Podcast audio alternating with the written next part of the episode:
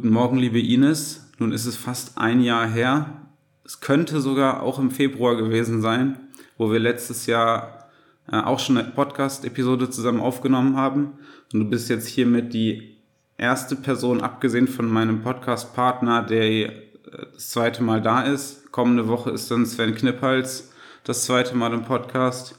Aber das ist jetzt auf jeden Fall Premiere.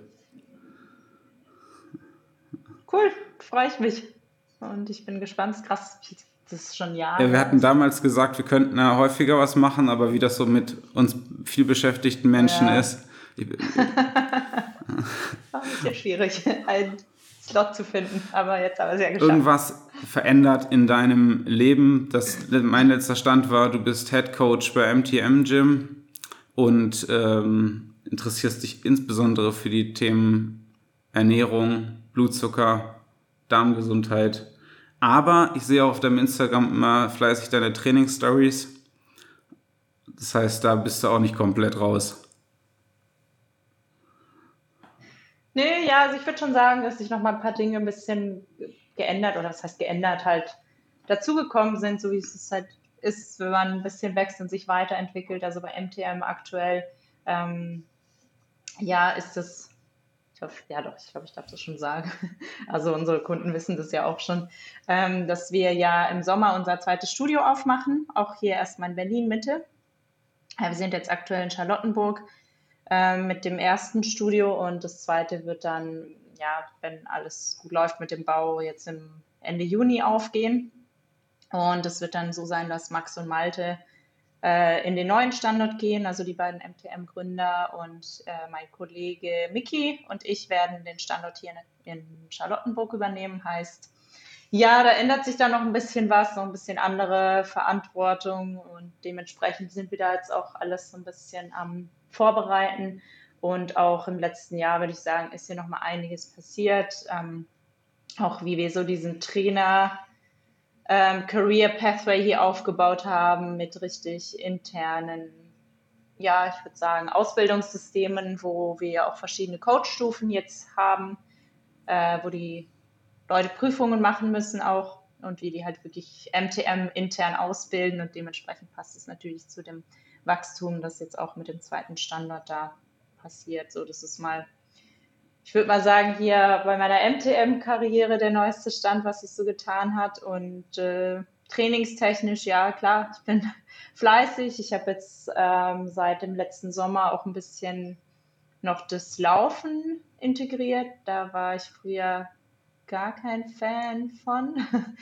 Aber das hatte sich dadurch, dass mein Nervensystem da ein bisschen durch war und ich mit so Low-Pace-Cardio dann angefangen hatte, um da ein bisschen wieder in Balance zu kommen, hat sich das dann doch irgendwie so entwickelt, dass ich langsam Freude dran habe, so ein bisschen verschiedene Lauftrainings zu machen und da auch ein bisschen andere Kapazität noch aufzubauen. Das ist drei extrem interessante Sachen, die du gerade gesagt hast. Äh, das MTM-spezifische ist für mich auch hochinteressant. Wir hatten uns jetzt im Vorhinein ja gesagt, wir reden über das Thema Body Composition und Blutzucker. Deswegen finde ich auch gerade das Thema Laufen da interessant. Ähm, lass mich einmal ganz kurz nachhaken, wieso war dein Nervensystem durch?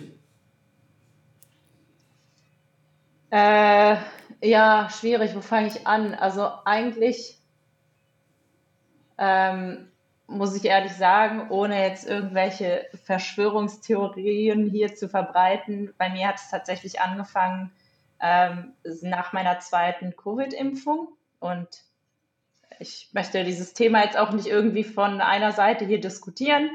Für mich ist es so, manche haben eindeutig Wirkungen von, von der Erkrankung selbst, das weiß ich. Und da sage ich auch absolut nichts dagegen, das ist so. Und ähm, für einige war sicher die Impfung das Richtige, für mich war es offensichtlich nicht, weil ich sehr empfindlich auf solche Dinge reagiere.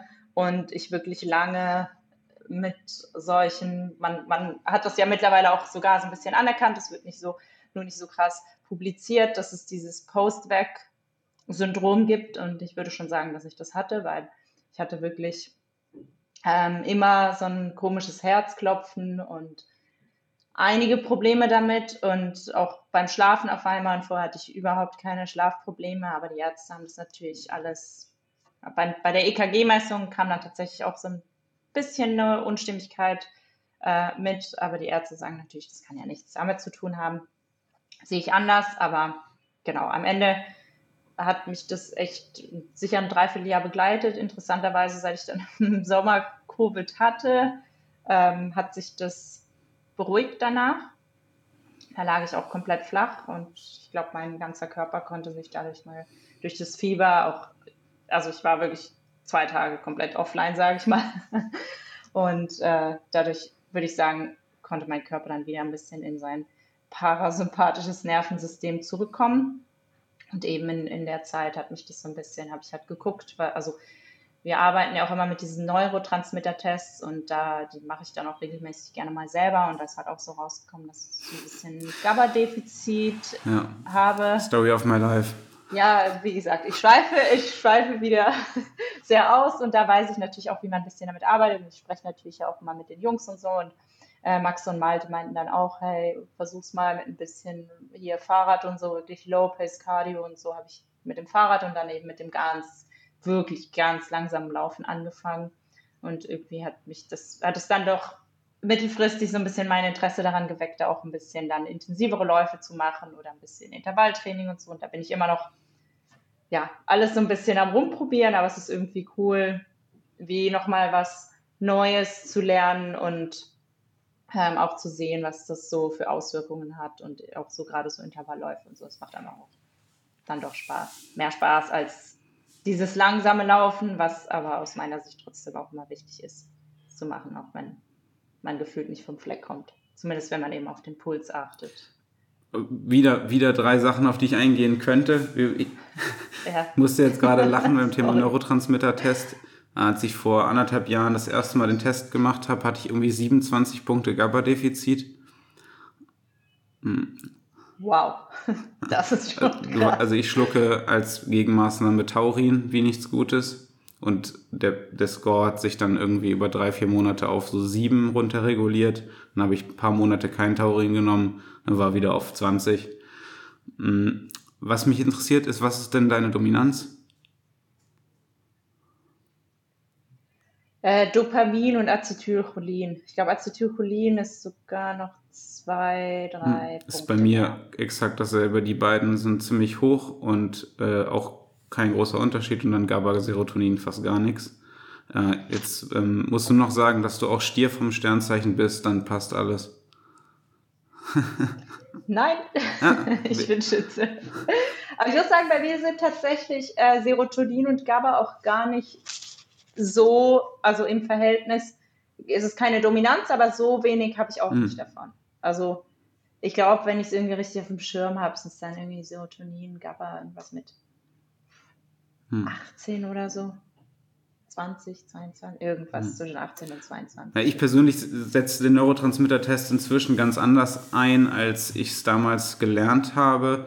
Ähm, ich die Defizite ausgleichen ist definitiv ein Thema, aber für mich ist bei den Dominanzen jetzt nicht so wahnsinnig relevant, ähm, was für eine Art von Training ähm, da sinnvoll ist. Also man, da gibt es ja so klare Zuordnungen, irgendwie Serotonin braucht viel Volumen und Dopamin braucht viel äh, Variation und hohe Intensität. Aber was ich gemerkt habe, ist, dass man auch ganz gut die an, der, an dem Test so ein bisschen die Persönlichkeit von der Person ablesen kann. Also beispielsweise, wenn ich jetzt jemanden habe, der hohes Dopamin hat und wenig GABA, dann habe ich das Gefühl, dass äh, er tendenziell ständig dazu tendiert, ähm, das Ganze zu über zu analysieren und ähm, Schwierigkeiten hat, einfach einen Plan sechs bis acht Mal durchzuziehen und äh, dann ordne ich das direkt für denjenigen so ein und, und zeige ihm, erkläre ihm das und dann passt das meistens ein bisschen besser. Also was ich eigentlich sagen wollte, ist, mir geht es ein bisschen mehr um die Persönlichkeit als jetzt äh, tatsächlich um direkte ähm,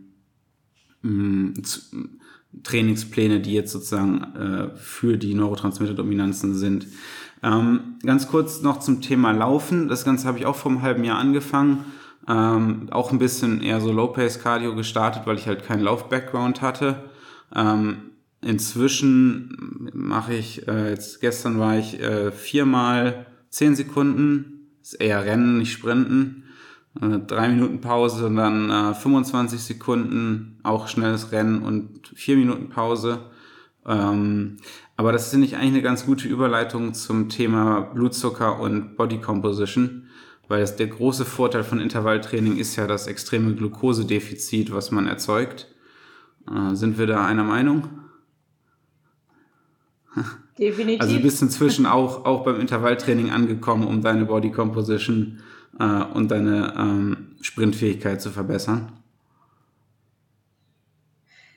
Ja, also für mich ist es, ist es fast mehr, also für meine persönliche Bodycom, klar, um die aufrecht zu erhalten, aber ich bin eigentlich schon länger ziemlich zufrieden mit meiner oder mit meinem Körper, so jetzt aus ästhetischer Sicht und deswegen ist es jetzt nicht so, dass ich mich oder das mache, um mich noch mehr runterzuschreiben oder so, aber um halt das aufrecht zu erhalten und für mich ist es halt auch irgendwie was, das mir einfach mega Spaß macht. Also man merkt auch so, dass man da so richtig an die Grenze gehen kann und dass man eben durch diese ganzen verschiedenen Intervalltrainings, die es da gibt, ich arbeite da eben gerade mit einigen Programmen, die mir meine Schwester geschickt hat, die ist schon länger im Handball, also seit sie eigentlich Kind ist und die hat mir da so ein paar ähm, Trainings, die sie in der Vorbereitung gemacht haben, geschickt, weil sie meinte, das war immer das, was ihre Leistung am schnellsten und krassesten verändert hat oder, oder optimiert hat. Und da sind halt so ein paar, so ein bisschen anderes Intervalltraining noch, wo du halt eben, machst zuerst so zehn Minuten entspannt warm laufen, dann, ähm, also das ist jetzt einfach ein Beispiel für eins der Programme, dann äh, zehn Minuten so Skippings, also so Lauf-ABC und so. Und dann ist es bei manchen auch so, dass du dann erstmal 20, 30 Minuten in so einer Mid-Pace, also Herzfrequenz so bei ja, 75 bis 80 Prozent läufst. Das heißt, also da läufst du schon erstmal ein Stück eine Weile. Und dann kommen eben verschiedenste Arten von Intervallen, wie, also das, ich muss sagen, das härteste, was ich bis jetzt gemacht habe, das war vor anderthalb Wochen. Das war wirklich krass. Also da, da, so wie, da mhm. war der Start, so wie ich es eben erzählt habe. Und dann kamen sechs Intervalle, wo du immer eine Minute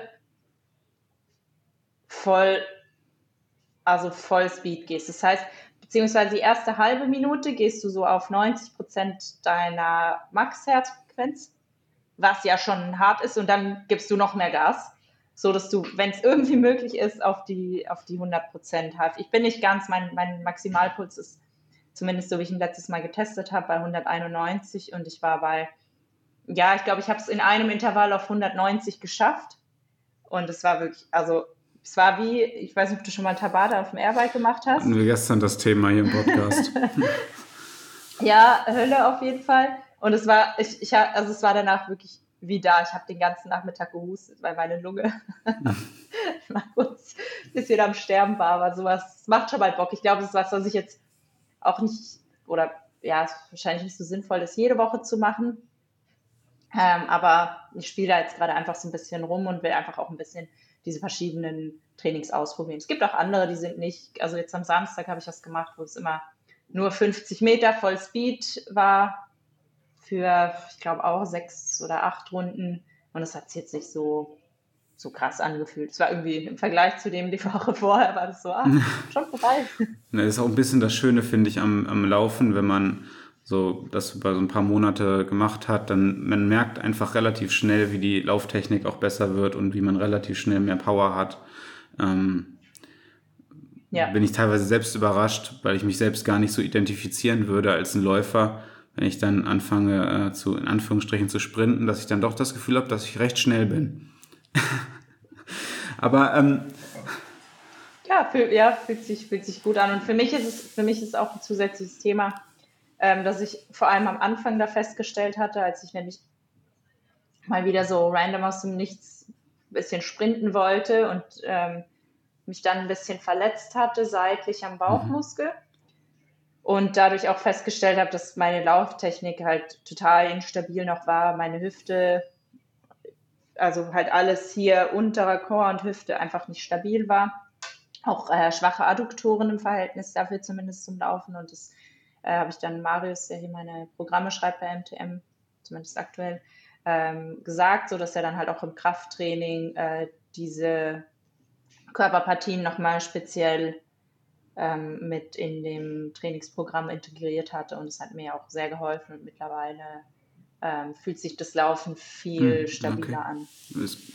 Das ist auch sehr schön, wenn ihr das da so alles unter einen Hut bekommen könnt. Aber das ist ja auch ein bisschen ähm, das Gute an so einem ähm, PT-Gym mit einem guten Konzept, dass sozusagen bei jedem Problem man die richtige Person hat. Was mich auch direkt eigentlich zu meiner nächsten Frage bringt, und zwar, ist Intervalltraining ein wichtiger Bestandteil für Klienten bei euch von Anfang an oder ist sozusagen das eher so ein Add-on, wenn es ums Thema Bodycomp geht? Ja, doch, ja, ist es. Also wenn es eigentlich, wenn es um jedes Thema geht. Bei uns ähm, nutzen wir ein ganz spezifisches, spezifisches Warm-up. Und zwar, wir haben ja hier unsere mhm. Kunstrasenbahn. Das heißt, jeder Kunde, egal welches Ziel, ähm, der fängt mit diesem Warm-up an und das Warm-up besteht aus so verschiedenen Skippings. Also, weiß nicht, ob du dir das so vorstellen kannst, ein bisschen. Sind sicher ein paar Auszüge aus dem Lauf-ABC auch, das heißt Bahn vor und zurück, immer Knie hoch, ähm, hüpfen, dann seitlich, so wie dieser Hampelmann, der so die Bahn entlang geht und dann auch noch so mit, mit so einer seitlichen Drehung, kennt man so ein bisschen aus dem Fußball und am Ende auch immer noch so zwei Skippings und zwei Ausfallschritte, wo man einen guten Stretch reinbekommt. Das heißt, das ist einerseits ein sehr dynamisches Warm-up, das ähm, das komplette Nervensystem gut aufwärmt, ähm, aber eben auch einen aktiven Stretch auf wirklich den kompletten Körper bringt. Und dann machen wir mit den Kunden das sogenannte Sit-Training. Ähm, das ist quasi eine verkürzte Form von HIT-Training. Also steht, SIT steht für Sprint Intervall Training. Und da machen wir immer so was zwischen zwei und vier Sätzen von diesem Intervalltraining in einer ja, spezifischen oder abgemilderten Form. Das heißt, es kann sein, also die, die Time and Attention davon, die geht immer zwischen 10 und 60 Sekunden. Beispiel dafür Schlittensprint, Airbike, Skillmill-Sprint, ähm, oder auch einfach Schlitten schieben. Je nachdem, wenn das mal 60 Sekunden sind, dann ist es eher einen schweren Schlitten schieben. Und dazwischen sind dann Pausen so zwischen 60 und 120 Minuten. Und das ist halt was, das eben auch nochmal gutes Nervensystem ähm, auf das Training vorbereitet, aber eben auch einen sehr guten Effekt auf Bodycomp hat, weil es einen durch diese nur drei, vier Sätze nicht komplett ermüdet, sodass das Training immer noch optimal erfolgen kann. Aber ähm, es hat halt gleichzeitig auch diesen, diesen, ich sag mal, umgangssprachlich Nachbrenneffekt, den man ja auch dem Hit-Training sagt. Und trotzdem kann halt die Intensität aufrechterhalten werden. Weil für Anfänger ist Hit-Training eigentlich, also so jetzt eine halbe Stunde oder was auch immer, ist eine Illusion, weil äh, die müssten ja die ganze Zeit eine sehr hohe Intensität immer wieder ähm, ausüben können, ohne zu ermüden. Und mhm. das ist halt absolut unrealistisch. Ja. Also, und so haben wir halt durch diesen, das ist auch sehr zeitsparend, also es dauert ungefähr fünf Minuten, haben wir einen sehr, sehr guten Effekt, der sich dann eben auch auf Bodycomp auswirkt und eben gleichzeitig Nervensystem vorbereitet, gut aufwärmt und eben auch so eine, ähm, eine kardiovaskuläre äh, Kapazität einfach erschafft damit oder verbessert, sage ich mal. Also ein bisschen Cardio mit drin hat sozusagen. Macht Sinn. Ich, ich mache es immer meistens nach dem äh, Krafttraining. Also wenn ich jetzt einen Klienten habe, dann ist eher so 40 Minuten Krafttraining, dann so 15 bis 20 Minuten Intervalltraining oder auch weniger. Aber ich finde es ähm, macht Sinn, auch dass du, was du gesagt hast, das Nervensystem so ein bisschen aufweckt, den Stoffwechsel hochfährt. Ist vielleicht gar nicht schlecht, das an, an Anfang zu stellen. Ist das Krafttraining grundsätzlich bei euch ähm, Thema Bodycomp oder ist das kundenspezifisch? Ähm ja, also es, bei uns ist schon primär Bodycomp. Ähm, es geht natürlich alles ein bisschen Hand in Hand. Also was wir sehr wenig haben, ist jetzt irgendwie Athleten ähm, vorbereiten. Also wir haben jetzt irgendwie nicht, nicht viele Spielsportler oder so, die wir jetzt, oder auch sonst Leute, die wir jetzt spezifisch auf Wettkämpfe oder so vorbereiten, sondern unsere Kunden ähm, kommen hier, so ich kann mal die Hauptziele nennen, die unsere Kunden haben. Das ist einerseits Bodycom, ähm, also Körperfettreduktion, Muskelaufbau, besseres Energielevel im Alltag ähm, und bessere Regeneration. Das heißt dann dementsprechend auch so Themen wie Schlaf plus ähm, alles, was auch ins Mentale geht, hat äh, hier einen großen Wert und deswegen mit den Zielen ist beim Krafttraining selbst, wenn wir jetzt einfach innerhalb des Trainings schauen, schon primär ähm, Körperfettreduktion und Muskelaufbau. Wobei natürlich immer die Umstände mit reinkommen und viele Leute auch einfach mit so ein paar Vorgeschichten wie typisch Kniepain, Schulter, Nackenschmerzen und so weiter kommen, die wir dann natürlich auch übers Training auch hm. äh, spezifisch angehen. Ja, es, deckt sich so ein bisschen mit dem, wie ich arbeite, wobei ich halt sagen muss, dass es bei mir primär angefangen hat aus den Ausbildungen heraus, die ich gemacht habe vor einigen Jahren, dass ich sehr fokussiert war, die Maximalkraft der Leute zuerst zu steigern, beziehungsweise erstmal strukturelle Balance und dann Maximalkraft. Aber ähm, gerade in diesem Personal Training Rahmen habe ich auch ähm, lernen dürfen, dass es, äh, dass es vielleicht in der Trainingstheorie sinnvoll ist, ähm, sehr lange das Maximalkraftniveau zu steigern, dass man aber auch ein paar Vorteile davon hat, ähm, gerade was auch den Spaß an der Sache angeht, ähm, ein bisschen kürzere Pausenzeiten zu machen und von vornherein ein bisschen mehr Fokus auf Body Composition zu setzen, äh, nur allein vom Programmdesign her. Das heißt, ihr habt jetzt nicht so, ja. also direkt von dir reden, du hast jetzt nicht das Ziel, 120 bis 140 Kilo Kniebeugen zu machen. Nee, also klar, ich, für mich persönlich, mein Training ist auch immer noch mal ein bisschen anders, würde ich sagen, als das von den Kunden. Natürlich so eine Grundbasis oder der Ablauf und der Aufbau ist schon ähnlich. Ähm, aber ich gehe schon gerne mal auch ein bisschen mehr noch in Relative Strength oder so, ähm, wo Markus eben auch einfach sehr, sehr gute Programme schreibt aber oft auch, also ich, ich mache auch Hypertrophy-Programme. Ich mache jetzt keine oder selten spezifische Fettloss-Programme, was mir aber auch immer Spaß macht. Äh, da schreibe ich aktuell auch selber die Programme.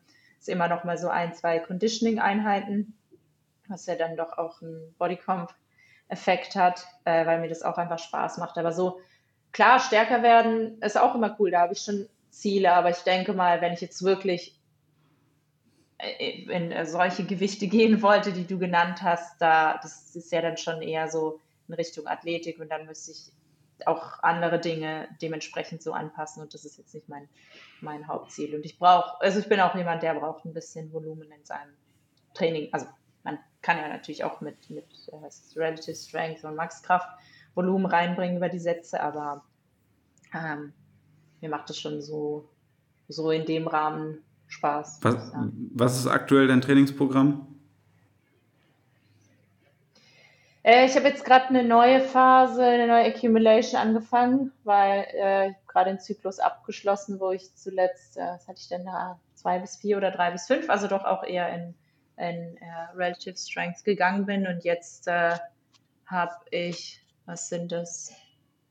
Ich glaube so acht bis zehn Reps. Ich habe gestern gerade was gepostet von meinem neuen Unterkörper. Ähm, mit, ja, also ist schon jetzt ein Hypertrophy-Programm aktuell mit auch Lower Squats, zwei Sekunden Pause unten. Ähm, und so im, äh, im Oberkörper sind es äh, Max-Klimmzüge. Die liefen letzte Woche nicht so gut, weil ich am Tag davor so ein Conditioning mit Klimmzügen gemacht habe. Ähm, und äh, eine spezielle Form von Liegestütz mit mehr Range. Also ich habe so zwei Boxen bin, wo ich auch unten zwei Sekunden Pause mache, weil ich da auch einfach meine oder mein Ziel ist es gerade, meine Liegestütz einerseits die Kraft nochmal zu verbessern, aber andererseits auch die Ausführung, weil ich immer sehr viel, was auch sehr typisch ist bei Frauen, äh, ich sehr viel aus dem Trizeps mache. Und ich da lernen möchte dann noch ein bisschen mehr aus äh, vor allem aus der Brust und auch ein bisschen mehr Schulter zu arbeiten, ohne dass dann eben der, hm. äh, der Nacken mitkommt. Ich habe, glaube ich, gestern auch gesehen, dass du äh, völlig verrückt stark in ähm, äh, Nordic Hamstring Curls bist. Oder sind die auf dem GHD, heißen die anders? Doch, doch, genau. Das waren, ja, das waren gestern Nordic Hamstring Curls. Ja, da musste ich tatsächlich äh, 10 Reps machen, was ja auch eine hohe Rep-Range für den Hamstring ist eigentlich, aber tatsächlich komme ich ganz gut klar damit. Und ja, mittlerweile ist, bin ich, also ist mein Hamstring da echt ganz stark. War der früher? war früher nicht so. Also da hatte ich auch echt Mühe. Ich weiß noch, als ich bei MTM angefangen habe zu arbeiten und die, die äh, zum ersten Mal versucht habe, den Knie in den Beincurl zu machen. Ich bin aber mit den dreieinhalb Kilo Startgewicht nicht hochgekommen. Keine Chance. Aber ja, da sieht es mit. Wobei man noch sagen muss, dass das der Augenblick, wo du bei MTM angefangen hast, liegt schon ein paar Jahre in der Vergangenheit. Ja, vier Jahre sind es jetzt. Ein bisschen mehr sogar. Äh, Dezember vor ein bisschen mehr als vier Jahren. Wie viele Klimmzüge sind es denn, wenn du Max machst?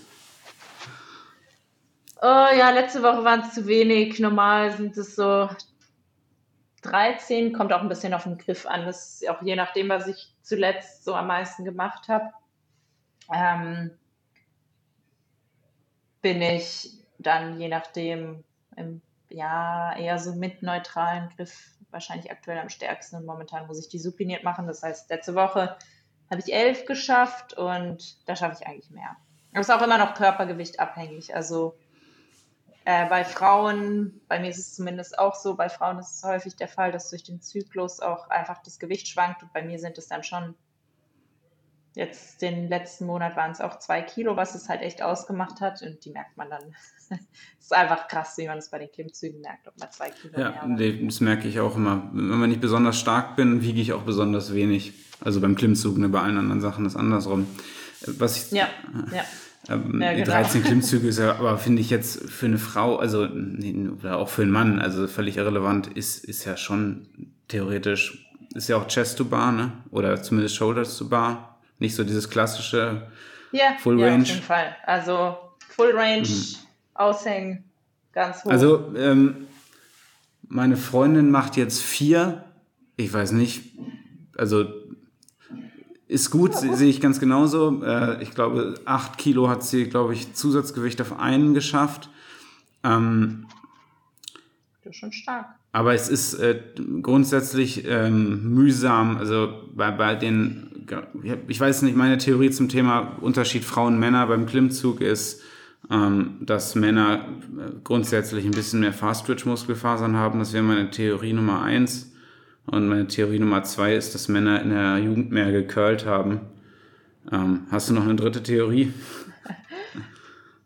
Ja, also für mich äh, ist es eigentlich ganz klar, wenn du Frauen und Männer anguckst. Ähm, dass relativ gesehen die Frau natürlich viel stärker in der Hüfte ist. Wenn du mhm. musst ja nur den Körperbau angucken.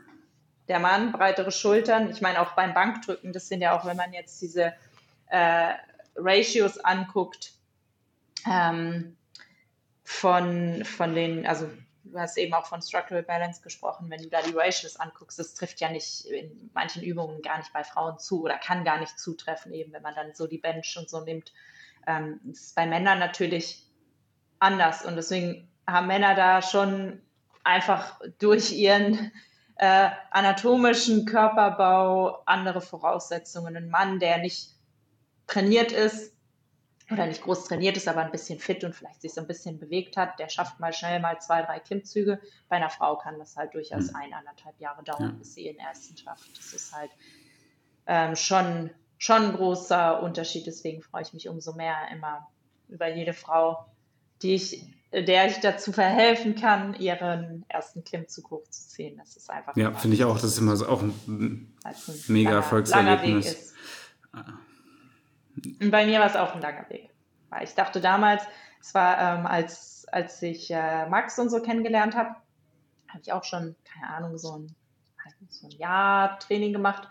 Und ich dachte, ich kann drei Klimmzüge, aber das waren halt drei halbe, so wie es viele Leute denken. Das heißt, ich habe halt nicht unten ausgehängt. Und äh, dann meinte Max zu mir, als er angefangen hat, meine Programme zu schreiben, so, nee, das ist kein Klimmzug, Ines, wir machen das jetzt mal richtig. Und halt mit Exzentrischen angefangen und so weiter. Und es hat dann tatsächlich auch noch ein Dreivierteljahr gedauert, bis ich dann meinen ersten Klimmzug hochgezogen habe. Also ein langer Weg. Absolut. Kannst du noch mal ganz kurz das Beispiel ähm, erklären mit ähm, Ratio, Structural Balance? Ähm, hast du mal kurz eins auf Lager? Du meinst jetzt fünf, so diese Ratios 10% Kurzhandel Außenrotation zum, zum Bench PR? Ja, genau, genau. Das ist ja so das klassische Beispiel, das man kennt. Zu Bench äh, sind es, wenn ich es jetzt richtig, äh, ich bin damit gearbeitet, wenn ich es richtig auf dem Schirm habe, sollten es äh, 9% sein, was man vom One Rep Max äh, Bench schafft bei der ja, Kurzhandel-Außenrotation. Ja, und da gibt es halt verschiedene Ratios, wie dann auch Front, äh, Front Squat to Back Squat und so. Und was mir halt ähm, oder so Unterschiede Mann-Frau, was mir halt auffällt, ist, ich meine, ein Mann, der mal sein Bodyweight äh, bencht, ist so, ja, dann relativ schnell mal erreicht. Und bei einer Frau ist es schon absurd. Also es ist schon richtig, richtig stark, wenn eine Frau ihr Bodyweight bencht. Also ich habe es noch nicht geschafft. Da fehlen ein paar Kilo. und ähm, eben dasselbe dann, wenn man auf die Klimmzüge guckt. Und dann interessant äh, finde ich auch immer, äh, hm. Back Extension, wo Frauen einfach sehr schnell stark werden und dann hier auch mal locker die, also wenn sie sie noch in der Hand halten können, ähm, die 30er Kurzhanteln da hochbekommen ähm, und das dann im Verhältnis zu zum Beispiel dem Kreuzheben. Ähm, wenn man da Männer anguckt, die dann da, keine Ahnung, 120 Kilo Kreuzheben, aber dann gar nicht mehr als die Frau bei der Back Extension hochbekommen, das sind zum Beispiel hm. solche Dinge, die man, die man da beobachtet. Und auch so Sachen wie ein Sissy Squat, da sind Frauen auch immer sehr stark. Dementsprechend aber eher der, der VMO, der manchmal limitiert, stelle ich fest. Also ähm, eigentlich sagt man ja, dass, dass der Deadlift vom Boden, dass man da ein paar Kilo, eben wenn wir auf diese Ratios gucken, dass man da ein paar Kilo mehr schafft als beim Romanian Deadlift. Bei Frauen sehe ich aber oft, dass es umgekehrt ist, weil Frauen einfach im, im Verhältnis oft einen starken Hüftbeuger haben und das, was den Männern dann äh, im, im, Deadlift vom Boden unten was bringt, ist ja dann eben auch unter anderem ähm, der, der VMO, weil das Knie ja ein bisschen weiter nach vorne geschoben ist, der dann äh, hilft, in der unteren Position da hochzukommen. Und bei Frauen hilft das meistens gar nicht so viel, weil der eben im Verhältnis nicht so stark ist wie die Hüfte weswegen die dann auch oft mit der Hüfte nach hinten ausweichen und eben oft dann auch einen stärkeren Romanian Deadlift als Deadlift haben.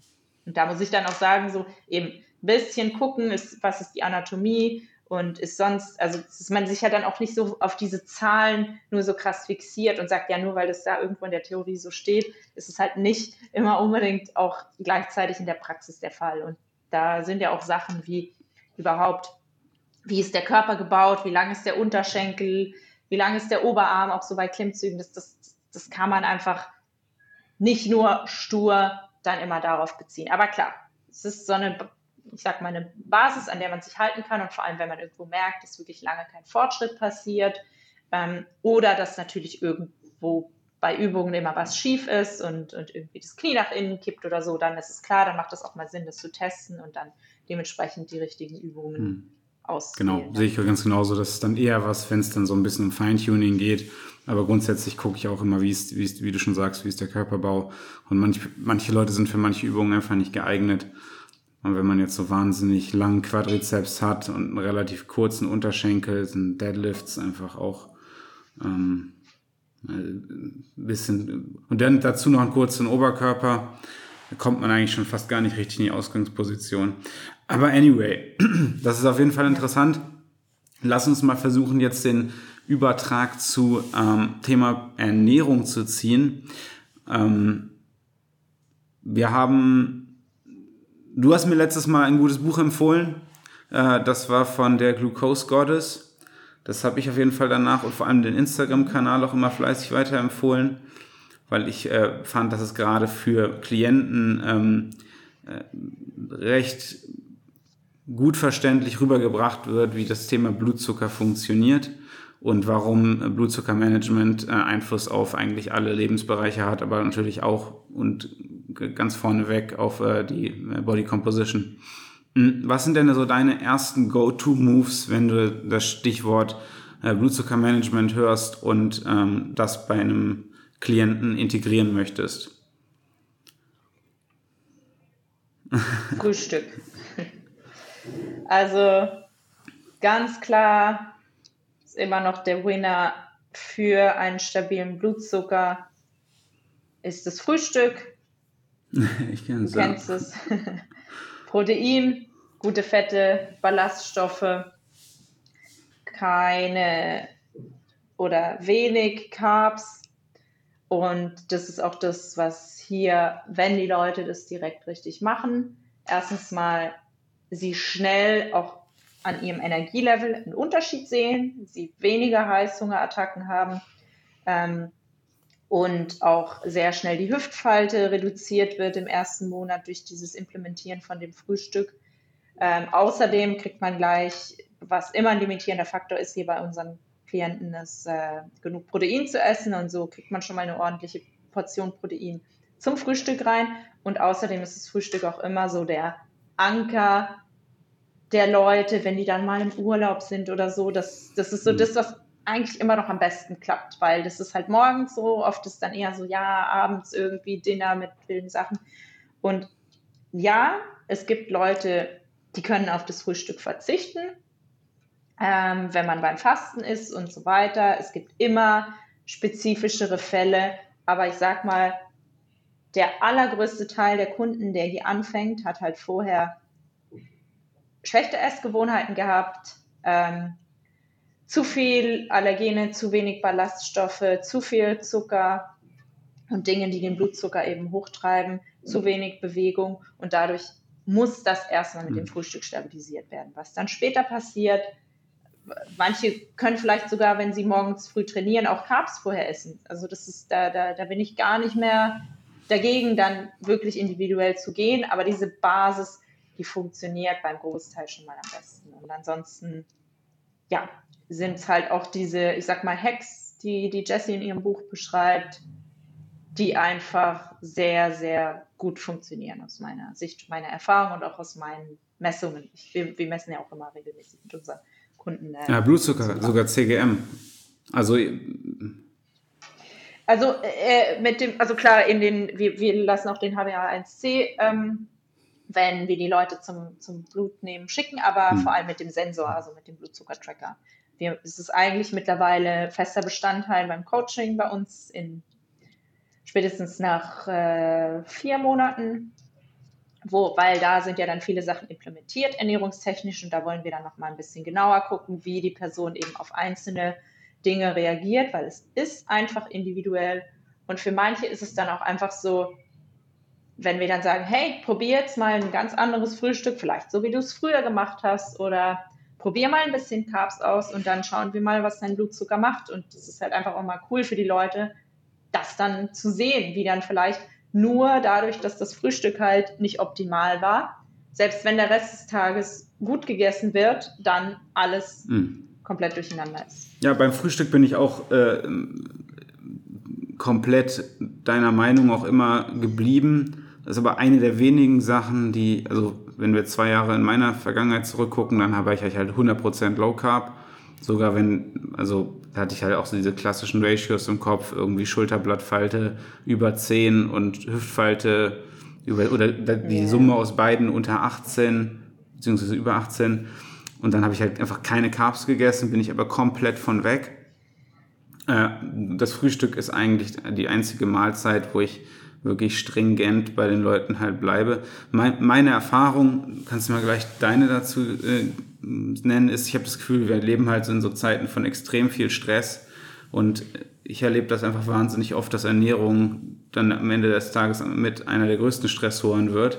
Weswegen ich versuche immer, meine beiden Go-Tos sind eigentlich immer Gluten raus und Frühstück, so wie du es eben beschrieben hast, drin zu lassen.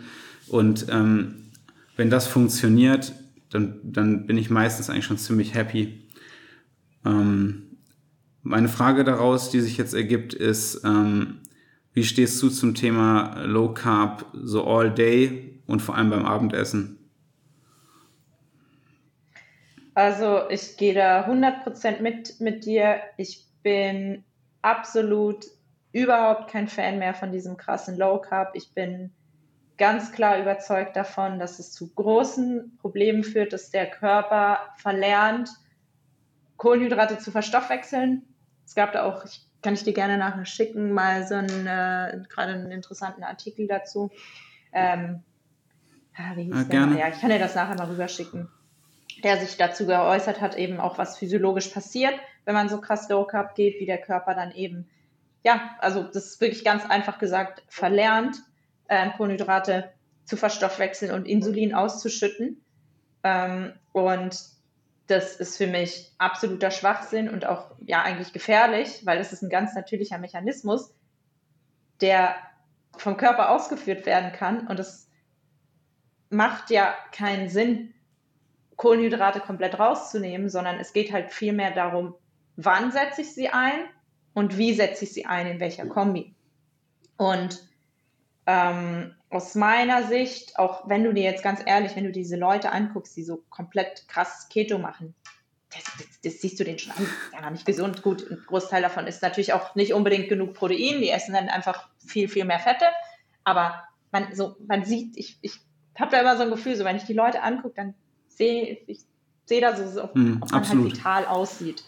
Und und gerade da ich ja vor allem Leute betreue, die Krafttraining machen, das macht für mich einfach keinen Sinn, da die Kohlenhydrate rauszunehmen. Dann nächstes Thema Schlaf.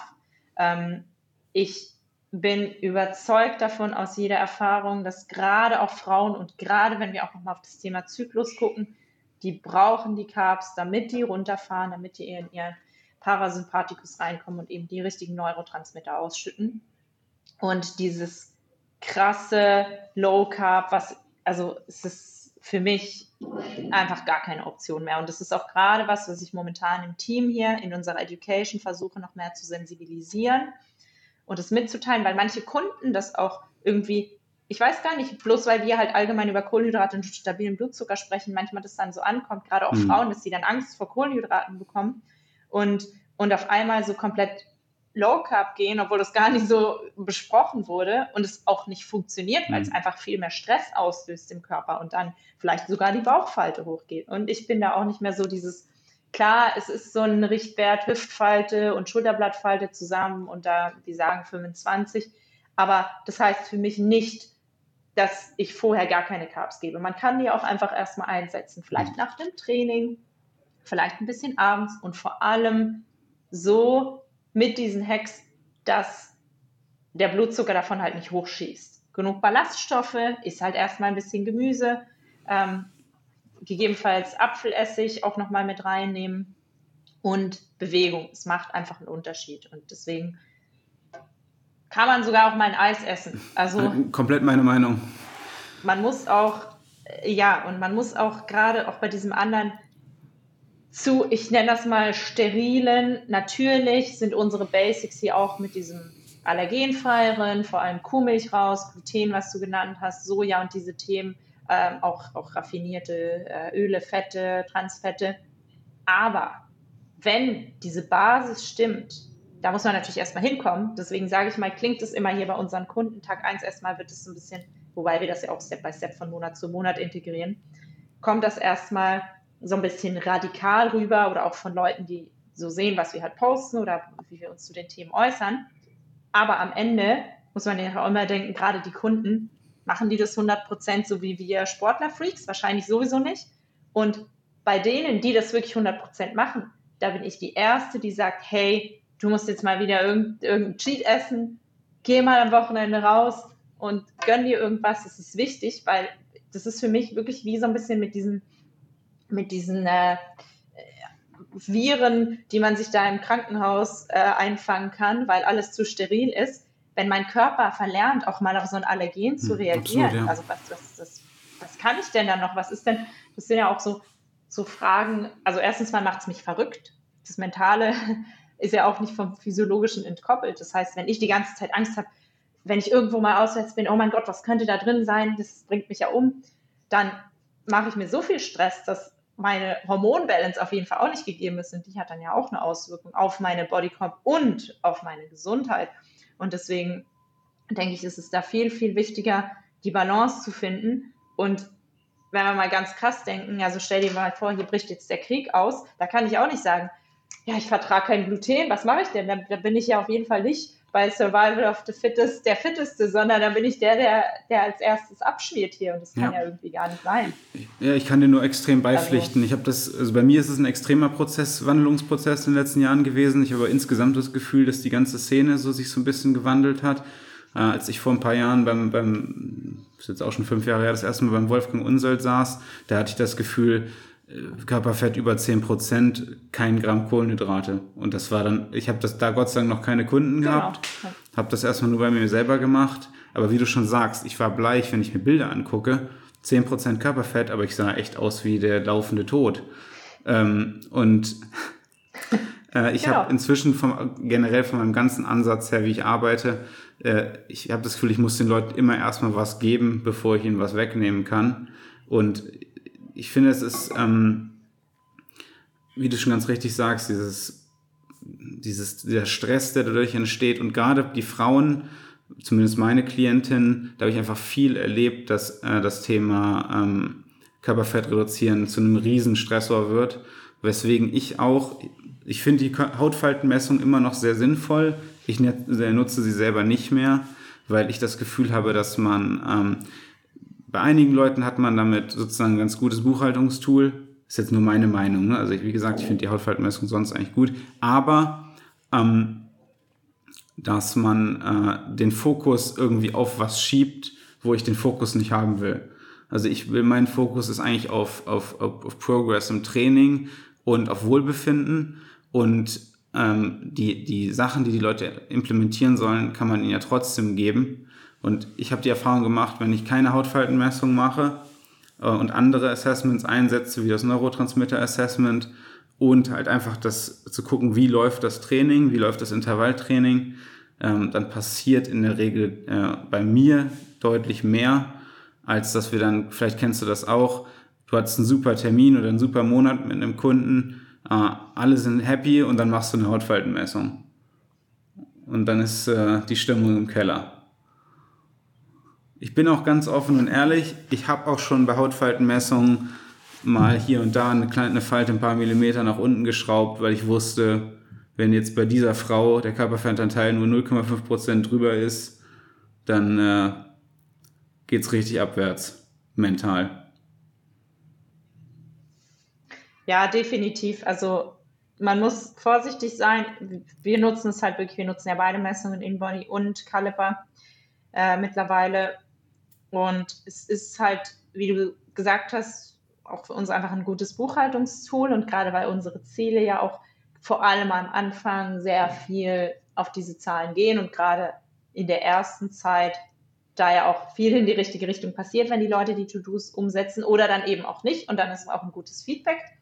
Ähm, aber gerade je leaner die Frau oder je leaner die Leute sind, desto schwieriger ist es auch, und die, da ist ja dann auch der Stoffwechsel viel schneller und die Falten reagieren auch genauso wie beim Inbau, die reagiert alles einfach viel, viel sensibler und schneller. Und deswegen kann das dann gerade die falsche Momentaufnahme sein. Aber für uns ist es einfach sehr, sehr wichtig, wie man, wie man alles dann auch interpretiert.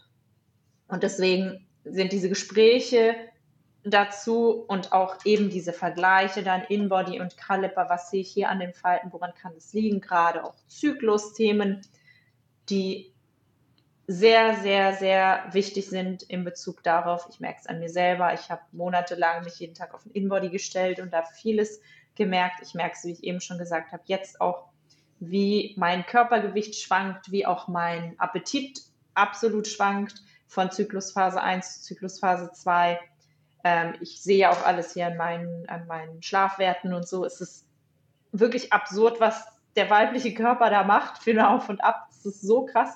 Und das muss man halt berücksichtigen und das muss man natürlich auch thematisieren und so kann man das dann so ein bisschen wegnehmen. Aber ich verstehe total, was du meinst.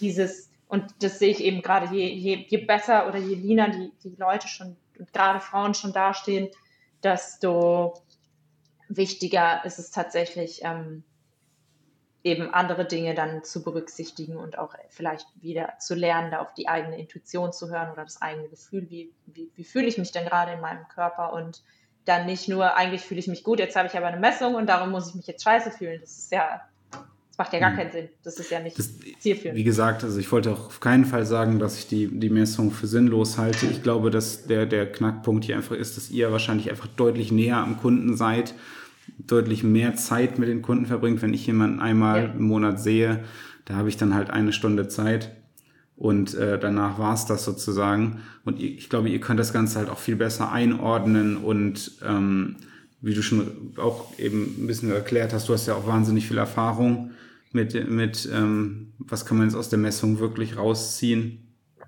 Ähm, Genau. Was mich interessiert, weil ich da natürlich erstmal selbst keine Ahnung von habe, was sind denn so die, was sind so wichtige Sachen, die man bei der Frau bei der äh, ähm, Periode ähm, oder beim Zyklus beachten muss? Gerade was Training und Ernährung angeht. Gibt es da so ein paar Sachen, die man so mal so schnell rausfeuern kann? Ja, schwierig. Also es ist einfach so individuell, es gibt viel zu wenig ähm, Wissenschaft dazu oder, oder auch Dinge, sei es, sei es überhaupt dieses Inbody-Gerät. Da habe ich angerufen und habe gesagt, so wie das halt krass schwankt und so weiter, weil das basiert ja auch auf, auf einem gewissen Wasserhaushalt des Körpers, so diese Messung. Ähm, und die Antwort, nachdem er nachgefragt hat, ob es da irgendwelche Studien gibt oder ob man da auch unterschieden hat bei diesen Krebsstudien, die die da mitgemacht haben, zwischen Mann und Frau, weil Frau ist halt zyklisch, ist einfach absolut anders. Da war die Antwort, nicht während des Zyklus messen, wo ich mir denke, okay, du hast keine Ahnung, was der Zyklus ist, weil wenn ich nicht während des Zyklus messe, mal überspitzt gesagt, dann kann ich nie messen. Er meinte wahrscheinlich während der Menstruation. Also das hat irgendwie schon alles gesagt, diese Antwort. Für mich ähm, persönlich, ich merke es bei mir, ich merke es bei vielen anderen Frauen, dass eben ähm, in der zweiten Zyklusphase, also dann nach dem Eisprung, oft das Gewicht bzw. Wasser eingelagert wird. Das heißt, das Gewicht erhöht ist, man sich nicht mehr so gut fühlt, vielleicht auch die Haut nicht so ist. Ähm, die, der Puls geht, also der Ruhepuls geht hoch. Ich merke es sogar dann beim Laufen, dass mein, mein Puls allgemein bei der gleichen Geschwindigkeit ein bisschen höher ist. Die HRV geht runter, wo mir der Aura-Ring dann immer sagt, ähm, irgendwas von wegen, ich, ich sei nicht ähm, ist eigentlich gut erholt, so bei die HRV, aber das ist, gehört halt einfach zum Zyklus. Und natürlich die Körpertemperatur, die da auch sich verändert, wo man sogar manchmal, und ich habe auch, ich kenne auch Frauen, die ähm, also eine Woche vor den Tagen das Gefühl bekommen, sie werden krank oder irgendwie ein bisschen Schüttelfrost oder so sogar haben.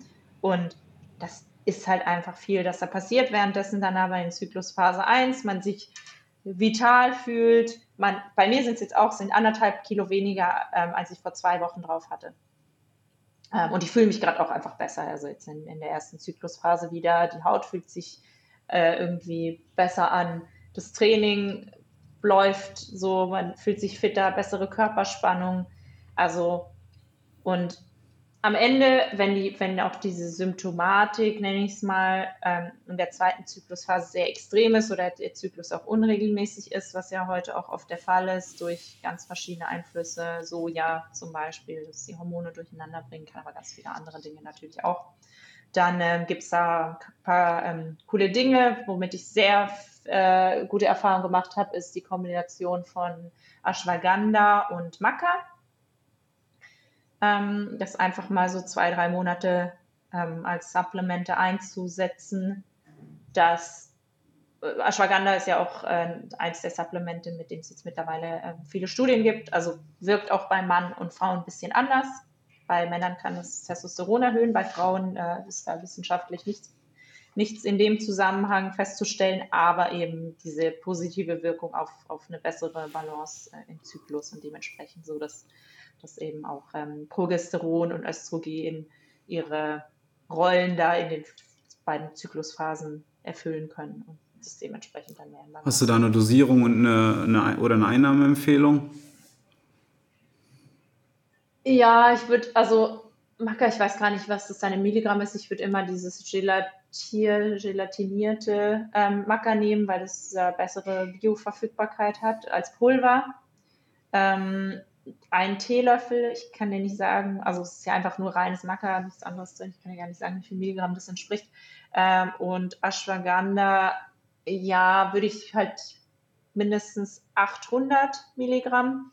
Das, was ich gerade nehme, sind dann zwei Kapseln kann aber auch bis zu vier Kapseln sein. Es hängt ein bisschen davon ab, wie stark eben auch die, die Symptome sind. Also wenn man sehr viel Schmerzen auch immer hat oder irgendwelche unregelmäßigen Zwischenblutungen oder so, dann, dann würde ich da auch. Hm. Ashwagandha morgens oder abends? Morgens oder halt hm. äh, mehrmals am Tag. Okay. Morgens, mittags, abends. Cool. Ines, wir haben jetzt äh, fast eine Stunde aufgenommen und ich weiß, dass du ja. Äh, busy, busy bist und wahrscheinlich gleich los musst. Ähm, deswegen sage ich an dieser Stelle Danke, hat mir viel Spaß gemacht und ähm, wünsche dir viel Erfolg mit dem äh, Standort Charlottenburg. Ich habe Erinnerung, es ist schon fast Moabit, aber es ist offiziell noch Charlottenburg. Genau, ja, ja. Ja, also es ist offiziell Charlottenburg, aber es ist nicht weit. Es geht einmal unsere Straße, die Franklinstraße, äh, in die andere Richtung und dann einmal über die Brücke hm. und dann sind wir schon. Ich, ich habe gewohnt in der Kaiser-Friedrich-Straße, also auch Charlottenburg. Straße? Nee, Kaiser-Friedrich-Straße, das ist da ähm, parallel zum, äh, zum, wie heißt diese furchtbare Einkaufsstraße? Wilmersdorfer Straße? Ah ja, Okay, aber das ist dann, weil da ist auch diese Kaiser Friedrich Allee tatsächlich, aber kann sein, dass Boah, die da auch. Womöglich sage ich jetzt auch was Falsches. Ungefähr so.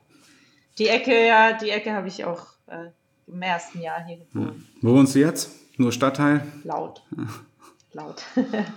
äh, ja, das ist irgendwie so unklar, auch wieder undefinierbar. So offiziell hieß es damals Tiergarten, als ich die Wohnung äh, angemietet habe. Anscheinend gehört es aber auch zu Moabit irgendwie auch halb zur Mitte, weil es, es ist auf jeden okay. Fall in der Nähe vom Hauptbahnhof. Und tatsächlich ruhiger, als es klingt. Also es ist kein großer Kiez. Ähm, und ja, man hat nachts Ruhe. Sehr schön. Willst du noch irgendwas loswerden? Nö, ich glaube, so die wichtigen Dinge gesagt. Ähm, am Ende ist für mich vielleicht nochmal so abschließend einfach immer wichtig, den ganzen Mensch individuell anzugucken. Es gibt viele ähm, Basisprinzipien, die sicher für alle Menschen wichtig sind, wie eben, wir brauchen Ballaststoffe, wir brauchen genug Protein. Ähm, und äh, häufiger Konsum an schlechten Fetten und Nahrungsallergien und so weiter ist ein groß oder für, für eigentlich alle Leute zu häufig nicht gut.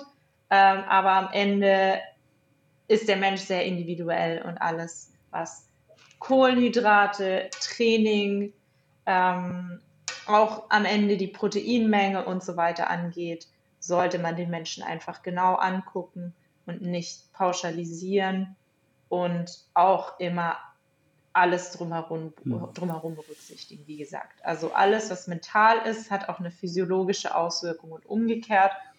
Und Deswegen ist es Schwachsinn, dann auch Leute abzustemmen, ja, das ist alles nur in deinem Kopf. Ja, das ist in meinem Kopf, aber wenn ich mir in meinem Kopf Stress mache, dann führt es dazu, dass ich Cortisol ausschütte und das wirklich physiologisch eindeutig messbar aus. Und deswegen alle immer so ein bisschen die Vogelperspektive, alles angucken und dann einfach für die Person die individuell mhm. richtige Lösung finden und lernen auf die eigene Intuition dann auch zu hören. Sehr, sehr schöne Schlussworte, finde ich auch, kann ich mich nochmal anschließen. Ich finde es auch schwierig, wenn man in so einem Podcast-Format äh, so Generallösungen raushaut und dann der, die Leute, die es hören, denken, ah, ich mache das jetzt einfach, dann muss funktionieren. Ähm, man kann Dinge ausprobieren, aber dann ist es schon am besten, man hat jemanden, der dann auch sich mit einem auseinandersetzt, wie beispielsweise du im MTM-Gym oder ich hier äh, in Hamburg. Ja, und man kann ja auch selber gewisse Tools ausprobieren, man wächst immer und auch der Körper verändert sich über die Jahre, die Umwelt verändert sich und das, was mir vielleicht vor fünf Jahren gut getan hat, tut mir vielleicht heute nicht mehr gut. Und deswegen muss man immer dranbleiben und mitwachsen und sich weiterentwickeln. Nur Low Carb, das tut mir nach wie vor nicht gut. Same hier. Mein Reis ist schon ready für mein Bei mir gibt es, ähm, na, das sage ich besser nicht, das findest du wahrscheinlich auch falsch. also ich habe so ein äh, glutenfreies Brot gebacken aus äh, Haferflocken, Eiern, Quark, aber kein Magerquark. Also da war auch ordentlich Laktose drin. Ja. Ähm, und also für mich äh, übrigens, Laktose ist für mich nicht primär Nummer eins, was Milch angeht. Und äh, ich esse tatsächlich auch manchmal äh, Quark mit Leinöl. Und auch da nicht für jeden gut. Ähm, aber für mich ist das große Problem in Milch vor mhm. allem das Casein. Und ähm, durch im Quark ist tatsächlich nicht mehr so viel mhm. ähm, Casein drin. Und gerade auch dieser, zumindest dieser Mix mit Leinöl, ähm, der funktioniert bei mir ganz gut. Das heißt, ganz ein super Beispiel. Nicht pauschalisieren. Wenn dir das gut tut, dann. Äh, sehr sogar, weil ich äh, durch das, jetzt kommen wir ja doch noch irgendwie weiter, ähm, durch dieses ganze Low Carb, zumindest meine Theorie, da war natürlich auch viel Fett in der Ernährung drin, auch teilweise viel zu viel. War ich Anfang 20, da habe ich teilweise 500 Gramm ja. Hack gefrühstückt. Ähm, ähm, habe ich mir aus meiner Theorie ein bisschen die Galle äh, zerschossen, was die Fettverstoffwechslung angeht. Ja. Und ja. äh, ich kann mit Fett, komme ich nicht klar. Ähm, Kriege ich rechten Oberbauchschmerz und äh, ich kann gerade einfach am besten mit Proteinen in Kombination mit äh, Kohlenhydraten und wenig Fett. Das funktioniert ganz gut. Also äh, ja, und das habe ich, das hört man ja auch regelmäßig von Leuten, die dann so irgendwie im Internet schreiben, ich habe irgendwie gerade Keto gemacht, aber hatte nur Durchfall. Es liegt halt auch einfach daran, dass es einfach die, die Galle und der Magen ähm, nicht, nicht zurechtkommen, einfach nur Protein und Fett zu äh, verarbeiten. Da braucht man schon ganz gut viel Magensäure und gut, gute Enzymproduktion. Und hm, deswegen auch ja. da wieder. Ja genau hingucken. Definitiv. Ines, gute Woche. Ja, vielen Dank. Dir auch.